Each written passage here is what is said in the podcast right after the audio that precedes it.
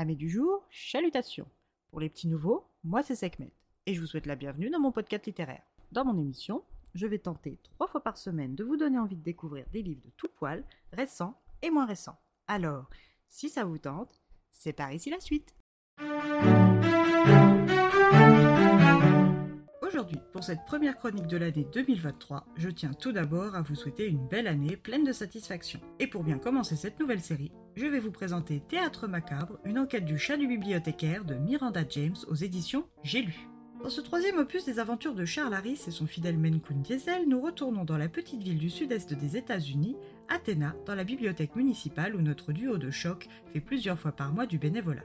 Pour vous situer ou resituer, Charles Harris, dit Charlie, est un veuf célibataire, père de deux enfants, Sean et Laura. Il est revenu vivre à Athéna à la mort de sa tante Dottie, qui lui a légué sa maison pension de famille. Cette maison a toujours eu vocation à accueillir des étudiants, ce que Charlie a continué de faire. Actuellement, il a sous son toit le jeune Justin Wardlow, étudiant en deuxième année ayant subi la mort brutale de son père, biologique. Dans le premier tome, si vous vous rappelez. L'extravagant et dynamique Stewart de la Corte et son caniche Dante, venu s'installer après la mort brutale de son oncle, ainsi que son fils Sean, débarqué après sa démission subite de son cabinet d'avocat. Tout ça se passe dans le tome 2. Avec une maison aussi bien remplie, Charlie n'a plus le temps de s'ennuyer, et bien qu'Athéna soit une petite ville du Sud, en l'espace de moins d'un an, il a déjà dû aider le shérif Kanisha Berry à résoudre deux crimes. Même s'il est un grand amateur de romans policiers, Charlie apprécierait que les crimes restent hypothétiques et romancés.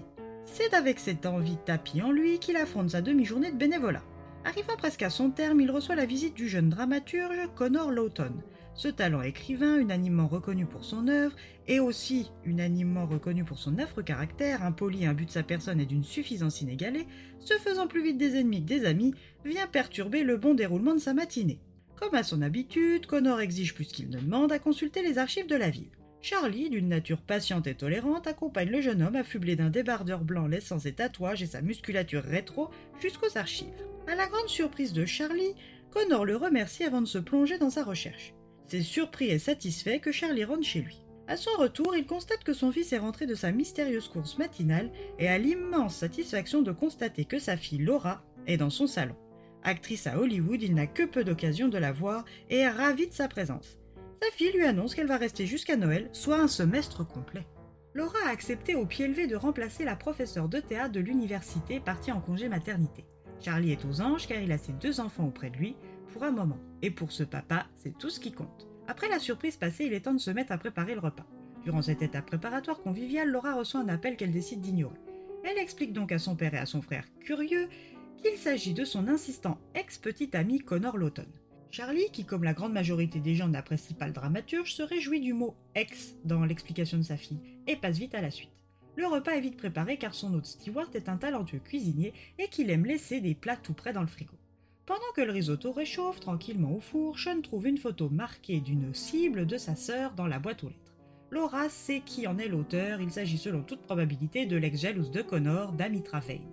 Laura la sait inoffensive, juste un petit peu folle c'est à moitié rassuré que les deux hommes accompagnent Laura à la cuisine. Père et fille tiennent à passer du temps ensemble et comme Laura a été invitée par Ralph Johnson, dit Montana Johnson, chef de la section théâtre de l'université pour une soirée de présentation des équipes, elle y invite son père. Cette soirée sera courte pour Charlie, relevé de sa fonction de cavalier par le séduisant Frank Salisbury, professeur de création de décors. Lors de cette soirée, il retrouve son ancienne babysitter, Miss Sarah Bess Conley, avec qui il échange quelques souvenirs avant de prendre congé. Arrivé à sa voiture, c'est un Connor enivré et jaloux qui l'interpelle et le menace. Charlie préfère en rester là et rentre chez lui. Laura, qui tient à se faire pardonner son abandon de la veille, invite son père à venir voir le travail préparatoire d'une pièce. C'est donc à 14h que Charlie et Diesel entrent dans le théâtre et découvrent Connor Lorraine sur scène en train de se tenir le coup avant de s'effondrer raide mort. Qui parmi ces haters aurait été jusqu'à le tuer? Connor a-t-il offensé la personne de trop? Souffrait-il de problèmes de santé expliquant cette mort soudaine? Une nouvelle énigme pour Charlie Diesel, Sean Kanesha et Laura, vous ne croyez pas? Avec les deux précédents tomes, c'est une lecture agréable et prenante. Rythme, chaleur et authenticité sont les trois mots qui décrivent le mieux ce tome, mais aussi cette série livresque.